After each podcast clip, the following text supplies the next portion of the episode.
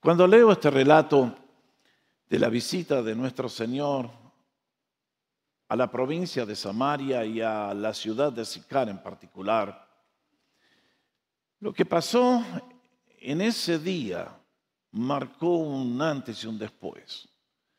Y estoy seguro que cuando pasaron los años, en el corazón del Señor, en la memoria del Señor, la visita a este grupo de personas debe haber sido uno de los recuerdos más dulces que tuvo en los años que visitó nuestro planeta.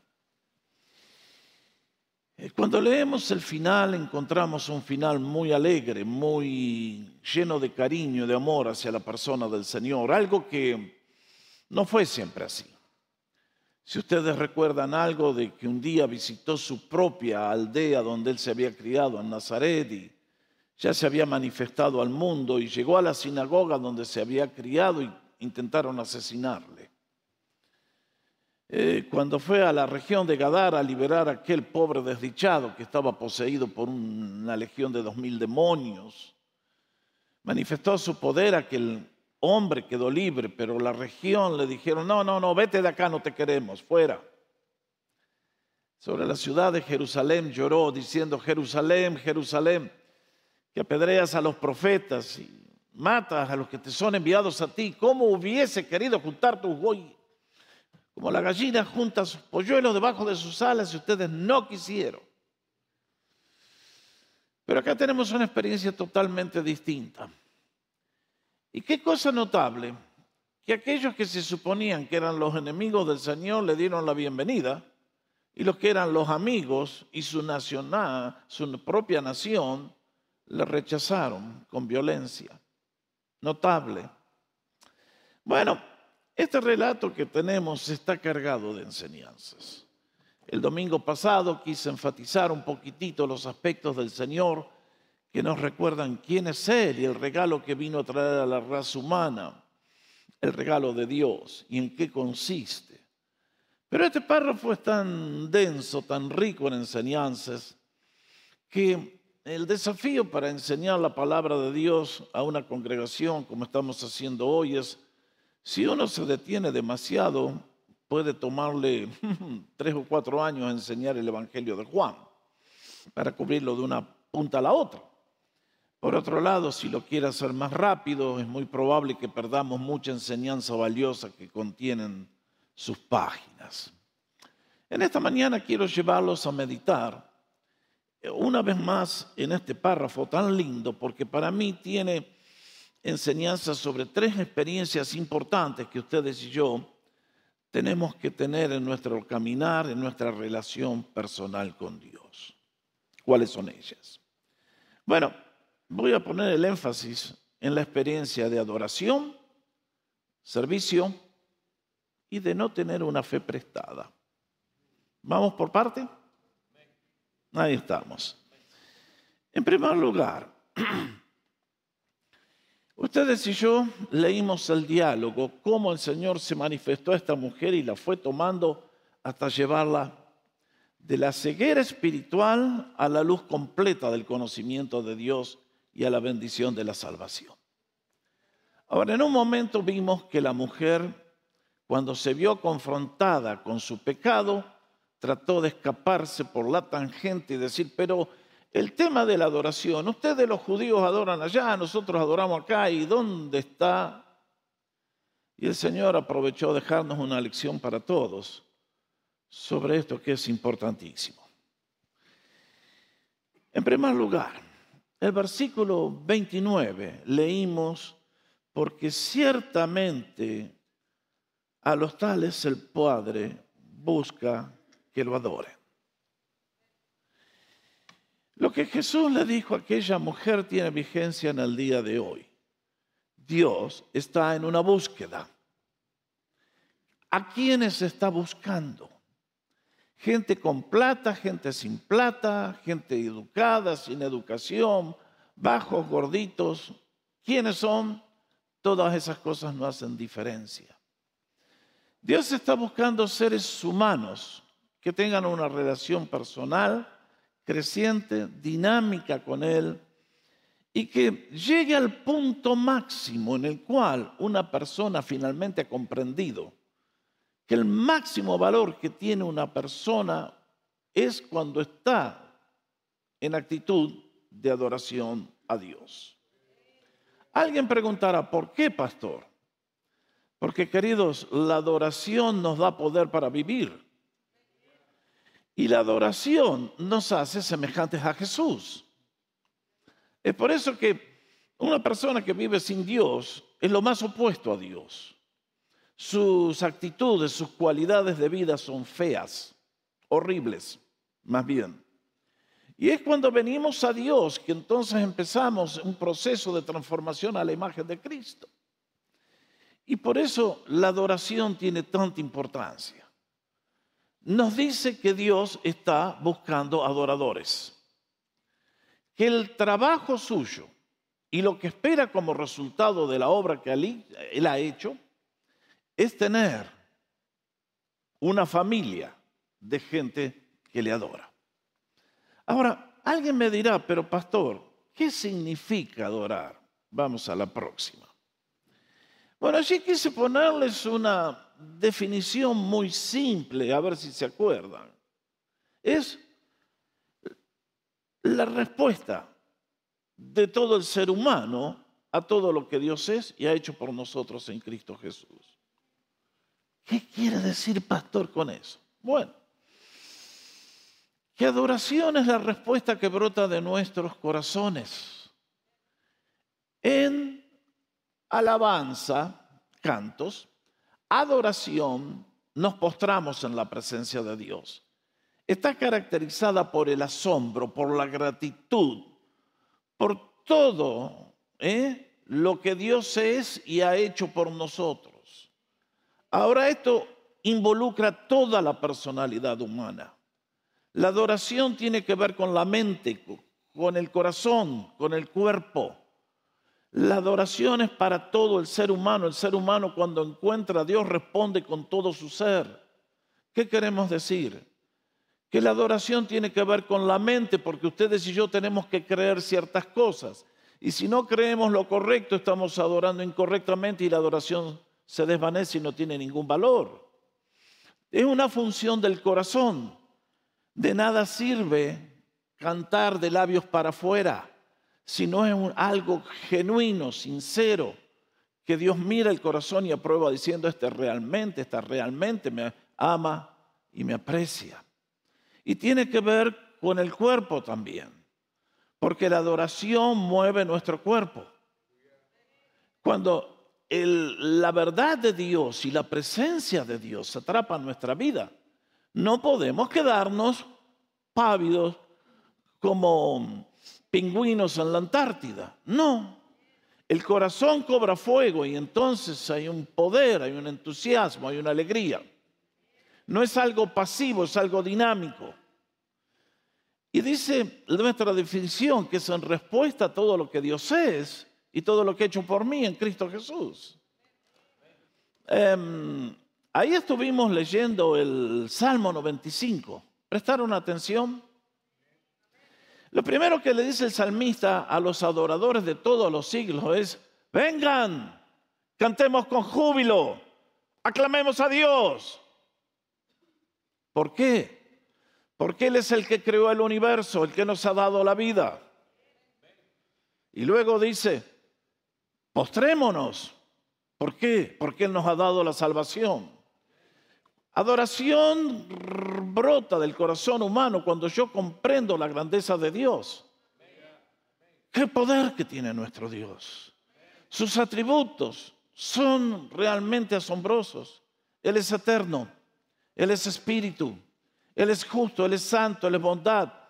Eres asombroso, Señor, lo sabes todo, estás conmigo siempre, me proteges. Señor, eres asombroso cada día. Eh, la vida es demasiado corta, bendito sea tu nombre que viene en la eternidad para gozarte a ti cara a cara por los siglos sin fin. Uno dice, Señor, realmente eres asombroso. Y luego también por lo que ha hecho por ti, por mí. Porque ningún ser humano puede entrar a la presencia de ese Dios infinito en gloria y santidad y justicia en nuestra condición caída en el pecado. Y es por eso que el Señor tuvo que tomar nuestra naturaleza y venir a morir para tratar con el problema fundamental. Ahora, cuando uno se encuentra con ese Dios de poder infinito, sabiduría infinito y amor infinito manifestado en la cruz, es imposible no responder en adoración. Cuando uno, como le enseñó el Señor a Nicodemo, vuelve a nacer, la adoración brota espontáneamente porque ahora el Espíritu Santo es el que la produce desde adentro. Es notable, cuando una persona encuentra a Cristo, no hay nada que enseñarle de lo que tiene que hacer. El Espíritu desde adentro le dice. ¿Eh? Y así funciona. Bendito sea el Señor. Ahora, déjenme decirles dos o tres cositas más con respecto a la adoración. La naturaleza de la verdadera adoración. Esto es muy importante tenerlo en cuenta. Dios le dice a esta mujer, que la adoración debe ser en espíritu y en verdad. ¿Se ha detenido a pensar lo que quieren decir esas dos palabras? Para afirmar lo que el Señor le va a decir, le enseña, Dios es espíritu. Y los que lo adoran deben adorar en espíritu y en verdad. Mis hermanos, ¿quieren marcar esa frase? Porque aquí está la respuesta a millones de gente que nos dicen, ah, pero yo necesito una ayudita para mi memoria. ¿Estoy mal? Gracias, gracias Carlos, gracias. Muy amables. Ah, Miren, acá el Señor enfatiza algo que es muy importante para ustedes y para mí entenderlo. Díganme una cosa, nosotros somos todos locos esta mañana. Sí. Estamos reunidos en un lugar para adorar a quién. ¿Ustedes lo vieron? Nadie lo vio. Alguien dice, ustedes están cantando al vacío, están orando al vacío y están predicando lo que no existe. Muy bien. ¿Cuál es el problema de esa gente? Que no entienden que Dios es espíritu. ¿Y qué queremos decir con que Dios es espíritu? Que Él tiene personalidad como tú y yo tenemos pero tiene la bendición que al no estar limitado por el cuerpo está en todas partes al mismo tiempo. Y en este momento está acá con nosotros y está en la China y está en todos los rincones del planeta y en todos los rincones del universo. Y es por eso que ustedes y yo venimos ante su presencia con plena seguridad, porque aunque no lo vemos, en el espíritu humano hay una afinidad, hay una certeza, hay una correspondencia. Por eso ustedes y yo que hemos conocido a Dios y hemos aprendido estas verdades, para nosotros Jesús es tan real como tantas veces lo he dicho, como tocar este pedazo de madera esta mañana. Él está aquí, Él es espíritu. Por eso nuestros cánticos tienen sentido, la oración tiene sentido, todo tiene sentido. Pero es por eso que ustedes y yo tenemos que aprender a hacer la transición del mundo de lo físico al mundo del espíritu y aprender a adorar a Dios en forma invisible. Ahora, ¿por qué Dios prohíbe las imágenes? Porque es un insulto a su infinitud. La imagen es reducir al Dios infinito al nivel de lo que yo puedo manejar. Y Dios nos dice, no hagas eso, porque entonces me insultas. Los que deben adorar a Dios deben hacerlo en espíritu. Y además nos dice, deben hacerlo en verdad. Lo dije estos días, lo he dicho un millón de veces. En el día de hoy hay casas de adoración de mil nombres y mil religiones y todos se acercan sinceramente y algunos son muy fervorosos y algunos... Brum, brum. Ahora, mis hermanos, como decía, y lo vamos a volver a enfatizar en un minuto, a la presencia del Dios único y verdadero hay un solo camino. Es el que estableció Jesús. Jesús dijo el domingo pasado, lo estuvimos analizando en detalle, ustedes adoran lo que no saben. Si una persona adora lo que él piensa que está bien, pero no es lo que Jesús dice está bien, está perdiendo su tiempo. Al contrario, se está buscando castigo porque está poniendo en menos el nombre de gloria de nuestro Dios.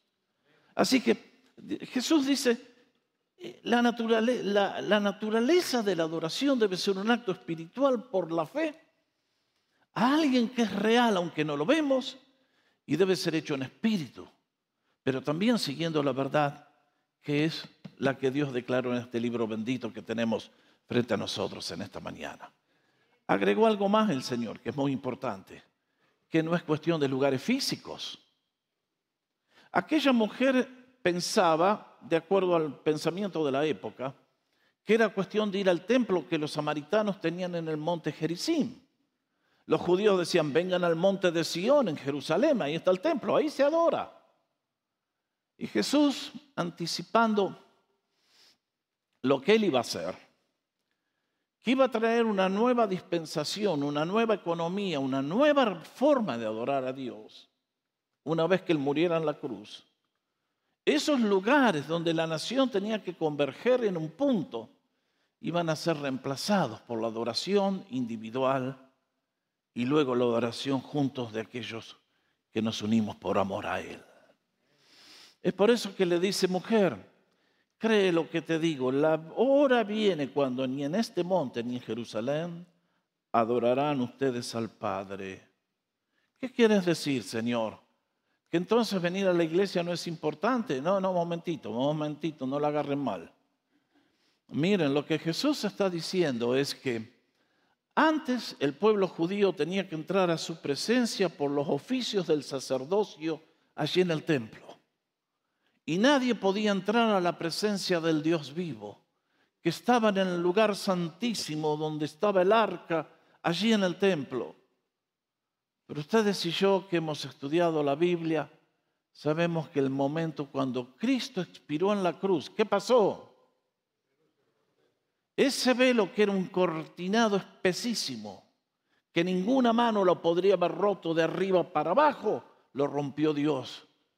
Y nos abrió la entrada a todos los creyentes que por la fe nos acercamos a Cristo Jesús. Por eso nosotros adoramos. Gracias, sí, den un aplauso al Señor. Adoramos en casa, adoramos cuando vamos manejando, adoramos en todo momento. Y la presencia de Dios está abierta por la obra de Cristo en la cruz del Calvario. Y uno dice, amén, bendito sea Dios, absolutamente que sí. Entonces, por eso cuando uno comprende esas cosas, adora, adora espontáneamente, adora con gratitud. Ahora, la Biblia nos enseña que los creyentes tenemos que adorar en forma individual, pero también en forma colectiva. Por eso desde que comenzó la iglesia, los creyentes nos juntamos el primer día de la semana para hacer este culto, que decimos, bienvenido a nuestro culto de adoración. Y alguien va a decir, ¿y qué es un culto de adoración? Bueno, el Salmo 95 que leímos juntos ha tenido un rol primordial en cómo hacemos los cultos los creyentes. Si ustedes prestaron atención allí, todo culto verdadero debe tener tres componentes. ¿Cuáles son ellos? Bueno, primero la alabanza. Por eso dice el salmista, hey, vengan, vamos, todos juntos, ¿eh? Vamos a cantar a Dios. Aclamemos al Señor. ¿Usted sabe lo que quiere decir aclamemos? Me llama la atención que no sepan la definición cuando la practican todos los días, especialmente los que van a ver el partido de fútbol. Sea que usted fue a la cancha, al estadio, o sea que vio la transmisión, cuando el equipo entra al campo de juego, ahí sí que hay aclamación. Amén. Vaya, el estadio explota. Yo vivía en Santa Fe a unas 10 cuadras del club el mejor club del mundo después de Boca, por supuesto, Unión de Santa Fe. Y créanme que desde casa a las 10 cuadras escuchaba todo lo que sabía, todo lo que estaba pasando en el estadio. ¿Por qué? Por los gritos de aclamación de las tribunas. Ustedes lo saben. Lo que Jesús nos está enseñando es que cuando ustedes y yo venimos a la casa de Dios, venimos venir en el mismo espíritu. Venimos a aclamarle, a darle gracias a reconocerlo y debemos hacerlo con alegría. Luego les dice, hay que postrarse ante la grandeza de nuestro Dios, sobre todo porque Él es nuestro Salvador. Y ahí viene el término adoración. El término adoración significa literalmente postrarnos.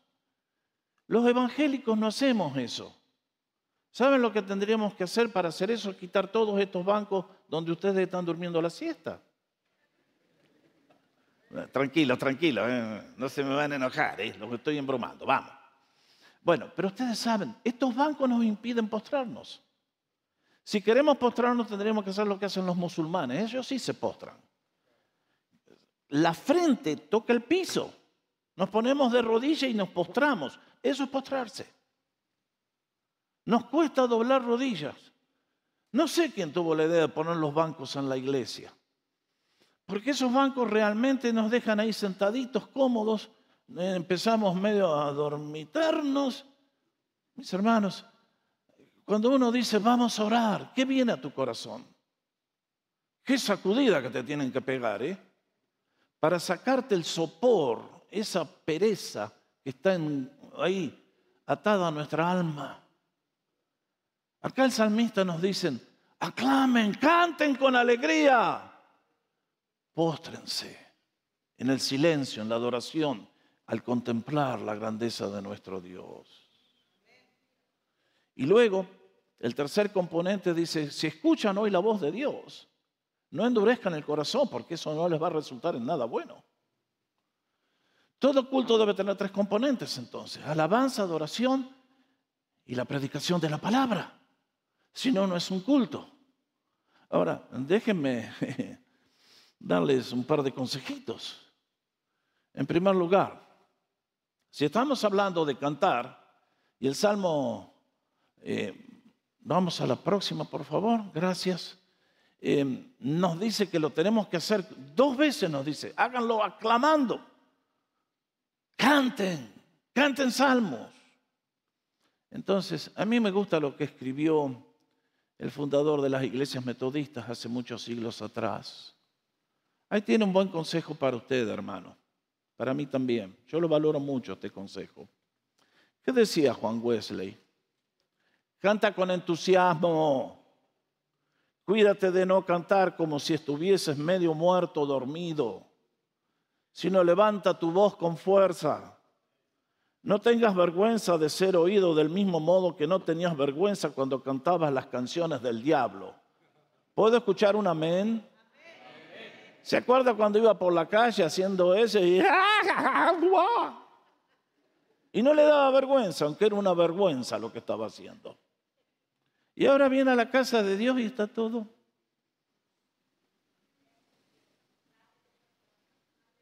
Mis hermanos, creo que uno de los grandes pecados de ignorancia que tiene la gente cuando se acerca a la casa de Dios es venir con la mentalidad del espectador del cine o del teatro o del estadio, pensando, yo vengo acá a mirar a ver si me gusta lo que hacen esos mamarrachos de la alabanza y el burro ese del pastor, y en base a eso yo decido.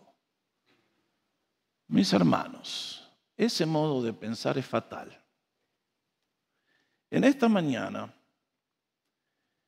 la audiencia es el Señor que te ha dado la vida, que te ha dado salvación, que te ha dado todo lo que tiene y cada uno de nosotros estamos en el escenario. Y el Señor te pregunta, ¿cómo viniste preparado hoy? ¿Qué me trajiste? ¿Los huesos de pollo que van al tarro de la basura me trajiste o me trajiste una ofrenda? En serio. Mis hermanos, los ojos del Señor te están mirando. Tu cara de aburrido no es una buena propaganda para el Evangelio. Tantas veces veo a los cristianos y digo, si eso es lo que vos tenés, yo no lo quiero, guárdatelo. Creo que el Señor está hablando de que cuando nosotros le conocemos a Él es una fuente de agua, viva que salta para vida eterna. Yo no entiendo, no entiendo no logro entender que la gente pase años y no entiendan estas cosas que son básicas. Esto es arroz y frijoles para la gente de fe. Pan con manteca. Estás viniendo a encontrarte con tu Señor cada vez que vienes a su casa. Ustedes van a decir, pastor, usted es un diablo, lo odio, ódieme. ¿Cómo está tu puntualidad? ¿Te das cuenta? Tú llegas tarde porque no valoras la, alabanza. Listo. Si la valoraras, estarías aquí 15 minutos antes poniéndote de rodillas, diciéndole al Señor, Señor, hoy voy a estar en tu presencia. Ayúdame y bendíceme, porque si tú no lo haces, yo vivo una vida seca, es una sombra.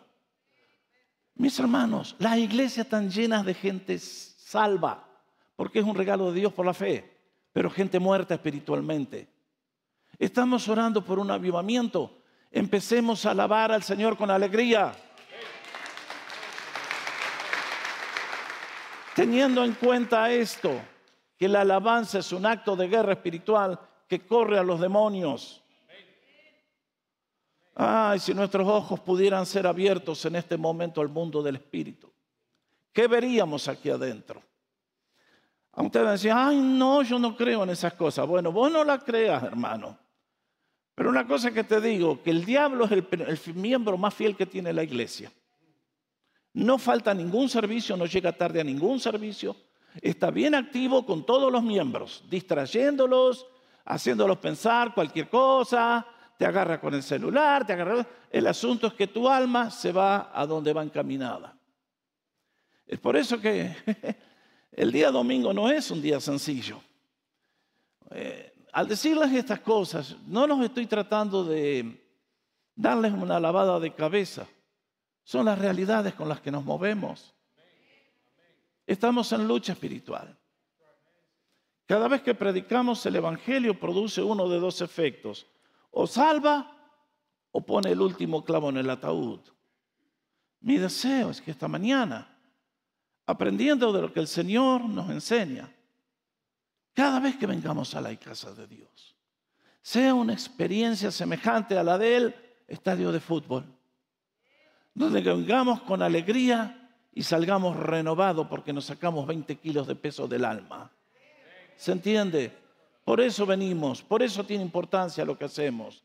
Es por eso que si tú eres uno de esos que falta y falta, y por cualquier cosa falta, si pones un cumpleaños el domingo a la mañana, muy mal hecho, eso no se hace. El día domingo es para el Señor y Él debe tener prioridad en todo. Después que te vas a hacer lo que quieras. Pero hermanos, qué infantiles que somos en nuestro caminar con el Señor. Qué paciente es nuestro Dios con nosotros. No, hermanos queridos. Ustedes y yo somos juzgados por el Señor. Las cosas que se las digo no se las digo porque estoy enojado con ustedes, yo soy el primero que voy a ser juzgado por el Señor en el tribunal de Cristo. Cuando el Señor llame a comparecer a comunidad, el primero que paso a dar cuenta soy yo. Amén, me dicen todavía. Gracias. Está bien, está bien, está bien. Estamos de acuerdo, estamos de acuerdo. Pero ustedes saben, por lo tanto, entusiasmo. Y por último les doy otro consejo sobre este tema pongan reverencia. Mis hermanos, a Dios se llega con espíritu de reverencia. Por eso dice, postrémonos, postrémonos. Me encanta lo que dijo un escritor de hace 400 años atrás. Cuando oramos, actuamos como humanos. Cuando adoramos, actuamos como ángeles. ¿Cómo está tu adoración en esta mañana? Cada vez que vengas a la casa de Dios, prepárate, vas a tener un encuentro con el Dios vivo. Y Dios está aquí con brazos extendidos queriendo bendecir a su pueblo. Pero nuestro nivel de fe tiene que estar a la altura para poder abrir las puertas a la bendición. Una lección de adoración es en espíritu, es en verdad. Dios está buscando adoradores. Confío que todos podamos decir, yo soy el mejor que tiene en la tierra. Mm, a mí me hubiese gustado escuchar dos o tres amén más. Ah. Bueno, segunda lección, vamos a tener que ir rápido. Una lección en servicio. Ustedes ven lo que pasó.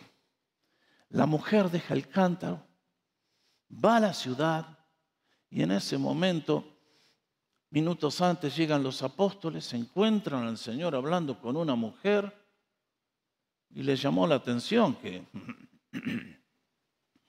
mm, si no fuese que es el maestro, yo sospecharía algo raro acá. Pero no, nuestro Señor el Hijo de Dios, no andaba con esos problemas. Y entonces la mujer se retira y el Señor queda ahí y los muchachos vienen, Señor, se enfría el lunch, ¿no querés comer?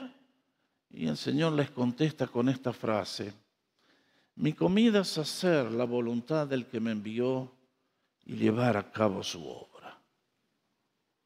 ¡Wow! ¡Qué ventana el corazón del Señor!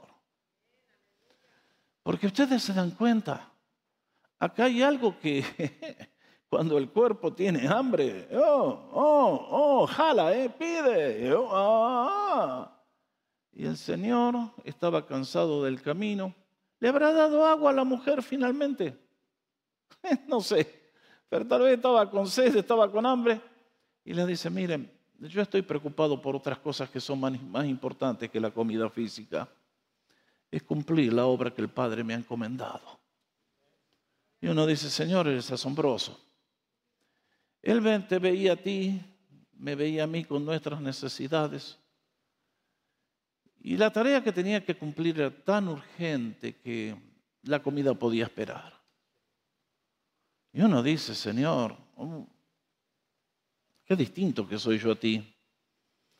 Eh, pica el bagre y allá voy. Y en este momento están todos pensando, ¿y cuándo termina este palabrero que tengo hambre? Amén. ¿Eh? Pero el Señor tenía una dimensión distinta. Él ve la vida desde el cielo y la eternidad y ve nuestras necesidades y dice, aquí hay una necesidad urgente en Samaria y en todo el mundo. Por lo tanto, la pasión de Él era cumplir la obra del Padre, que era la redención nuestra. Y el Señor les da un desafío y es que aquellos que les sirven deben aprender a adoptar la perspectiva del cielo, versículo 35. ¿No dicen ustedes, todavía faltan cuatro meses y después viene la cosecha? Pero yo les digo, alcen sus ojos, vean los campos, ya están blancos para la siega. Hermanos, esto sí que es un privilegio, no sé, que Cristo, el Hijo de Dios, haya venido a la tierra para cumplir una misión que solamente Él podía cumplir, que era morir en la cruz por ti y por mí, pero que luego empezara su programa de transformación de toda la raza humana y que te diera a ti y a mí el privilegio de ser sus colaboradores. Bueno, queridos, eso no tiene alcance, no tiene precio. Qué privilegio, qué oportunidad ser las manos de Jesús para tocar a una humanidad que sufre todos los días. ¿Ustedes se dan cuenta quién vive dentro nuestro? ¿Ustedes se dan cuenta las posibilidades que es ser embajadores de Jesús?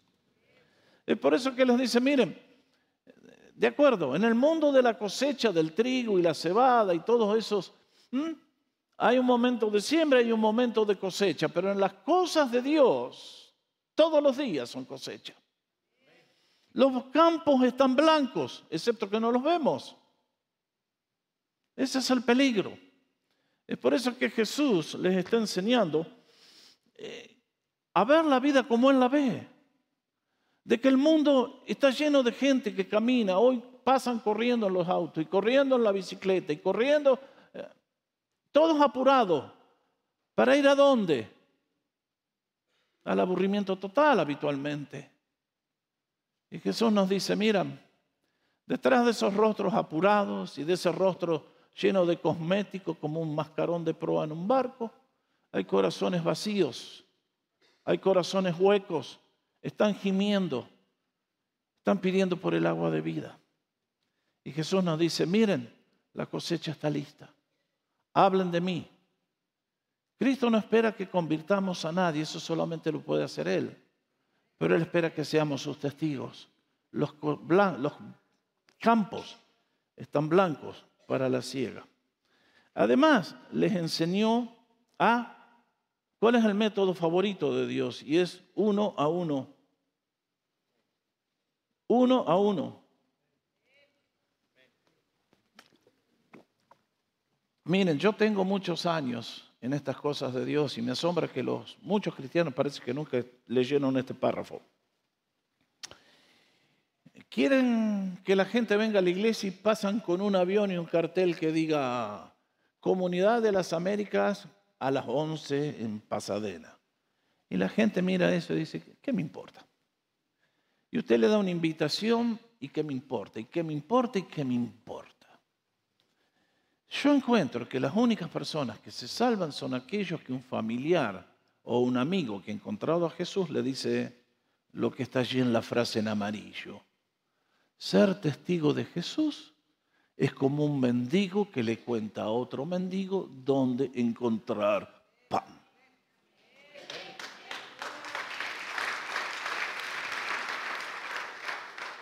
Si queremos traer gente a Jesús, lo que necesitamos es que a los amigos que tenemos les decimos, mira, yo un día era esto, esto, esto, esto y esto, y Jesús hizo esto, esto, esto y esto. ¿Querés venir a Jesús?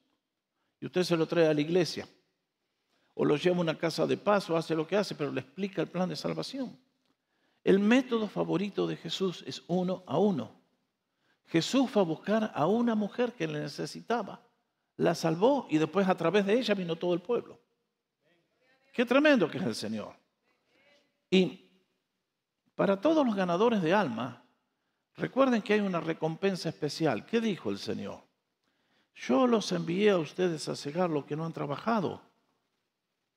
Otros han trabajado y ustedes han entrado en su labor. ¿De qué estás hablando, Señor? ¿Cómo que yo, eh, cuando traigo a alguien a, la iglesia y se convierte, estoy aprovechándome del trabajo de otro? ¿De quién, Señor? Sí, de Él.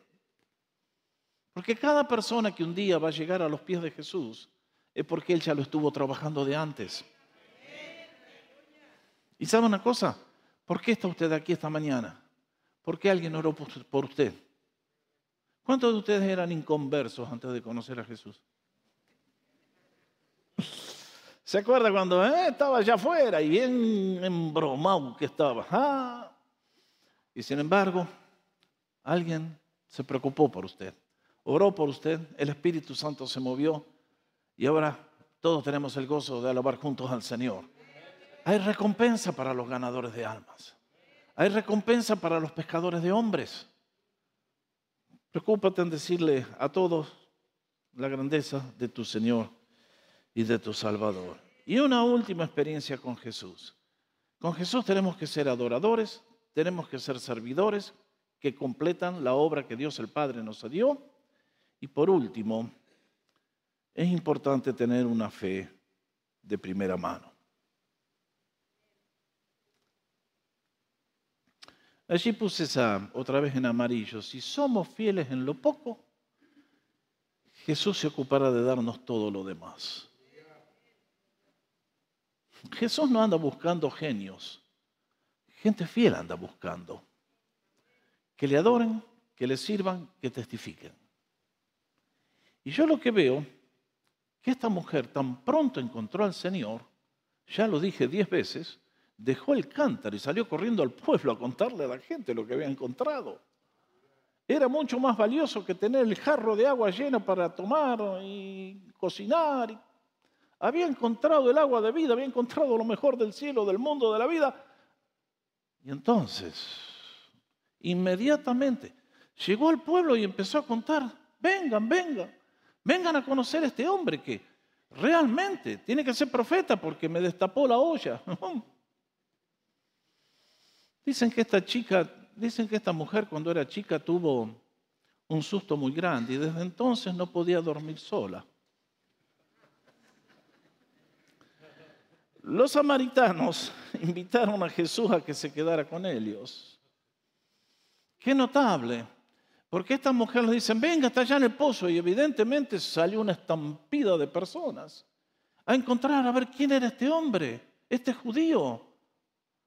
Y allí inmediatamente se dieron cuenta, No sé qué pasó, el relato no está acá, pero estoy seguro que el Señor les empezó a hablar y sus palabras de amor derritieron los corazones y aquella gente le hizo la invitación que se quedara allí en el pueblo con ellos. Esto sí que es lindo. Cuando una persona invita a Jesús de esta manera, la bendición de Dios fluye de una manera única que solamente Él puede hacer. Pero lo más importante es que cuando cerramos el relato, encontramos que ellos mismos le dicen a la mujer, ya no creemos por lo que tú has dicho, porque nosotros mismos le hemos oído. Ah, qué lindo. Y hermanos, acá hay una, acá hay una lección para todos. ¿eh? Miren, el diablo en su astucia ha confundido a mucha gente y los hace perder la salvación y el cielo con el simple engaño de que vos tenés que seguir la religión de los viejos, de tus padres. Y uno le pregunta a esa persona, ¿y qué creían sus padres? No sé. ¿Se dan cuenta? Hay mucha gente en este día que tiene una fe de segunda, una fe prestada. No tienen convicciones propias. Es lo que contaba Dwight Moody, aquel predicador, que un día vino alguien a hablar con él y le dijo, ah, yo creo en todo lo que cree mi iglesia. Y entonces le preguntó, ¿y qué cree su iglesia? A todo lo que creo yo. Muy astuto. Muchachos, con esa fe vamos a perder la gloria, vamos a perder la vida eterna, vamos a perder todo. Cristo no puede tener nietos. Tú que eres padre, preocúpate en guiar a tu hijo a los pies de Jesús porque Dios no tiene nietos. Yo no puedo ser salvo porque nací en un hogar cristiano. Yo fui salvo porque yo tuve que hacer una decisión personal por Cristo. Doy gracias que mis padres me llevaron a la iglesia donde se predicaba la verdad, pero yo tuve que hacer mi decisión. No podemos llegar al cielo con una fe prestada. No puede ser que alguien diga, ah, si ustedes conocieran Juanito Pérez, antes venía a la, oficina, muchas veces faltaba porque el tipo estaba de goma, muchas veces no venía por esto, pero ahora, el cambio que hizo Jesús en su vida, muy lindo. ¿Y tú lo aceptaste a Jesús? No, no, eso para él, para mí no. Bueno, con esa fe no vamos a ningún lado. Jesús les está diciendo a esta gente, ha hecho una orden en ellos, ellos le dicen, escuchamos lo que tú nos dijiste, mujer, pero ahora nosotros creemos por convicción propia. Y esa gente terminó con luz plena. Y lo que más me gusta es, allí tienen la afirmación con la que se cierra el relato, porque dan la mejor definición de quién es Jesucristo en el día de hoy, desde aquel día hasta hoy y por todos los siglos que dure la historia humana. ¿Quién es Jesús? No dijeron, encontramos un buen maestro, encontramos un milagrero, encontramos... No, señores, encontraron al Salvador del mundo. Ese es Jesús, ese es Jesús. Es por eso que en esta mañana te pregunto, ¿cómo está tu experiencia de adoración con el Señor? ¿Tu experiencia en el servicio? ¿Tu experiencia en la fe? que te abre las puertas de la eternidad, del gozo, de la bendición, de la vida eterna por siempre jamás. Cristo está aquí esta mañana. Él es el Salvador del mundo. Y doy gracias porque muchos que estamos acá esta mañana podemos decir, mucho más que importante que el Salvador del mundo es mi Salvador. Eso es lo que hace la diferencia entre el cielo y el infierno. Por eso en esta mañana demos gracias. Dios es espíritu y está acá. Le adoramos en verdad y hoy es el día de darle gracias, exaltarlo, proclamarlo, bendecirlo y vivir vida que glorifique su nombre llevando mucho fruto en toda buena obra. Nos ponemos de pie.